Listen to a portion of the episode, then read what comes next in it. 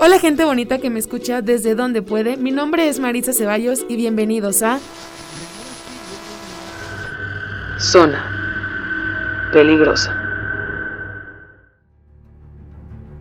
Violadas, mutiladas, raptadas, vendidas, asesinadas y calladas. Las aberraciones que cada segundo sufren las mujeres en todo el planeta no son tema de conversación, sino sucios secretos que la sociedad se ha encargado de silenciar, hasta que ellas dijeron, basta. El día de hoy, para conmemorar a todas estas mujeres que ya no están, y la lucha de todas las que seguimos con vida, les traigo un caso bastante desgarrador y cruel, en el cual me acompañará una gran amiga mía, Leslie Pinto. Se trata de un caso bastante conocido y sonado en todo México, un país donde al menos siete mujeres son asesinadas al día. Así que comencemos con el feminicidio de Mara Castilla.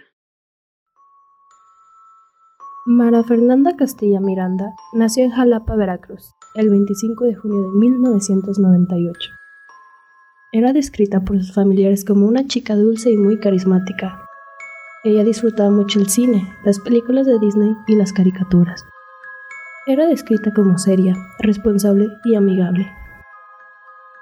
Mara, al terminar la preparatoria, decidió estudiar ciencias políticas en la Universidad Autónoma del Estado de Puebla así que en el año 2016 se dirigió a Puebla para iniciar con sus estudios universitarios. Cursaba el tercer semestre y vivía con su hermana mayor Karen, y tan solo tenía 19 años cuando ocurrieron los hechos. Era la noche del 7 de septiembre de 2017, cuando Mara salió de fiesta con algunos de sus amigos al bar Abolengo, en Cholula, Puebla donde se estaba haciendo una fiesta de bienvenida para los alumnos de nuevo ingreso de la universidad. Pasadas las 12, al salir del bar, Mara y sus amigos decidieron cambiar de lugar e irse a otro llamado The Bronx. Los amigos de Mara dijeron que a las cuatro y media de la madrugada del 8 de septiembre todos se fueron del bar juntos. Se suponía que un amigo de Mara la llevaría a su casa pero al ver que los iba a detener un retén de alcoholímetro, decidió bajarse del auto en el que iba, y entonces utilizó la aplicación bastante conocida de Cabify para poder pedir un taxi que la pudiera llevar a casa. Poco después de las 5 de la madrugada, Mara subió al vehículo, avisó a su hermana que estaba de camino a casa y a partir de ese momento no se supo más de ella. La hermana de Mara se había quedado dormida y cuando despertó notó que su hermana todavía no había llegado. Para ese momento eran las 8 de la mañana. A Karen se le hacía extraño que no estuviera y cuando revisó su teléfono vio que el viaje en el que iba Mara había concluido a las 5.48 de la mañana. Para este momento, la hermana de Mara ya estaba demasiado preocupada, además de que no se podía comunicar con ella. Karen habló con unos amigos de Mara, los cuales le afirmaron que Mara se había subido al coche de Cabify y después de eso ya no habían sabido de ella. Después de esta llamada, Karen se comunicó al chofer de Cabify, pero le dijo que la había dejado metros antes de su casa y que desconocía lo que sucedió después. A Karen esto le pareció un poco extraño, y como ya habían pasado varias horas desde que su hermana estaba sin aparecer, decidió al Ministerio Público para levantar una orden para poder buscar a Mara. No pudieron darla como desaparecida en esos momentos, pero aún así, la familia de Mara no se quedó sin hacer nada, y empezaron a colocar la foto de Mara por todos lados. Pronto, el caso se expandió en las redes sociales, especialmente en Twitter, donde se publicaron cientos de mensajes con alertas sobre su desaparición. Pasadas algunas horas, la policía por fin inició la investigación. se tenían algunas hipótesis sobre lo que había ocurrido. Se creía que había sido secuestrada por el crimen organizado o para la trata de personas. Dos días después de la desaparición, el 10 de septiembre, el conductor Ricardo Alexis Díaz López fue citado por el Ministerio Público para ser interrogado. En su respuesta, él dijo lo mismo que le había dicho a Karen, y además agregó que Mara venía hablando con alguien que según eso la recogería al llegar a su casa. En sus respuestas existían varias contradicciones y su comportamiento resultaba bastante extraño. La familia de Mara decidió pedir las grabaciones de las cámaras de seguridad que se encontraban en donde las chicas vivían y en las grabaciones encontraron algo extraño. Se veía como el chofer sí había llegado a casa de Mara y estuvo estacionado por más de media hora. Pero en todo ese transcurso nadie había bajado del carro. Cuando se le interrogó por esto, él aseguró que Mara se había bajado porque le pidió detenerse unos metros antes.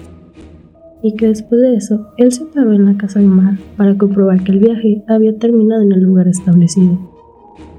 El 12 de septiembre, Ricardo Díaz fue capturado, y esto gracias a que la señal del GPS del teléfono de Mara demostraba que el celular lo tenía el hombre. Este hecho lo incriminó más de lo que lo acusaban. Fue presentado ante un juez y se le inició un proceso en su contra, que lo acusaba de privación ilegal de la libertad. Para este momento, no se sabía si Mara estaba con vida, así que las autoridades consideraron que este delito era lo más apegado de lo que se le podía acusar. Después se inició una orden de cateo en las zonas en donde Ricardo más frecuentaba. Y así fue, como en una casa en Santa Úrsula de Tlaxcala, lugar en el que vivía la madre de Ricardo, localizaron prendas y objetos que eran propiedad de Mara. La policía pensaba que tal vez este hombre tenía retenida a Mara en ese lugar, así que hicieron una búsqueda por la casa, pero no dieron con ella. Siete días después de la desaparición de Mara, el 15 de septiembre, el fiscal Víctor Carrancá Burgué señaló que las investigaciones apuntaban a que Ricardo Alexis Díaz, chofer del vehículo de Cabify, secuestró a Mara Castilla la llevó al motel de El Sur, donde la golpeó, violó y por si no fuera poco, la asesinó. Las cámaras de vigilancia del lugar señalaron que Mara y el conductor estuvieron ahí entre las 7.50 y las 8.15 de la mañana del viernes 8 de septiembre. Posteriormente, Ricardo Salió del motel. Llevaba el cuerpo de Mara envuelto en una sábana y después se trasladó a una hondonada en Santa María, Zonacatepec, donde se deshizo del cadáver y regresó a su casa en Salostoc, Tlaxcala. Y así fue como una semana después de la desaparición, el gobernador de Puebla lamentó la noticia e indicó que el presunto responsable estaba detenido e iba a pagar por el crimen. Se cree que al tener todas estas pruebas en su contra, lo meterían preso fácilmente, pero la verdad es que no fue así. Ricardo contó con mucha ayuda legal ya que siempre fue capaz de quitar las acusaciones de todos los delitos. Pero al final, y después de cuatro años, las pruebas en contra de él fueron suficientes para declararlo culpable. Y así fue como el 6 de abril del 2021, Ricardo Díaz fue declarado culpable del feminicidio de Mara Castilla y el 12 de abril fue sentenciado a 50 años de prisión, además de un pago de 300 mil pesos a la familia. Espero que con este caso podamos llegar a reflexionar sobre lo que pasa, no solo en México, sino que también en el mundo entero, y que cada vez se presentan más y más casos a lo largo del tiempo. Y para terminar, les tengo una pregunta. ¿A qué mujer de tu vida tendrían que matar para que te preocupe la violencia de género? Esto fue Zona Peligrosa.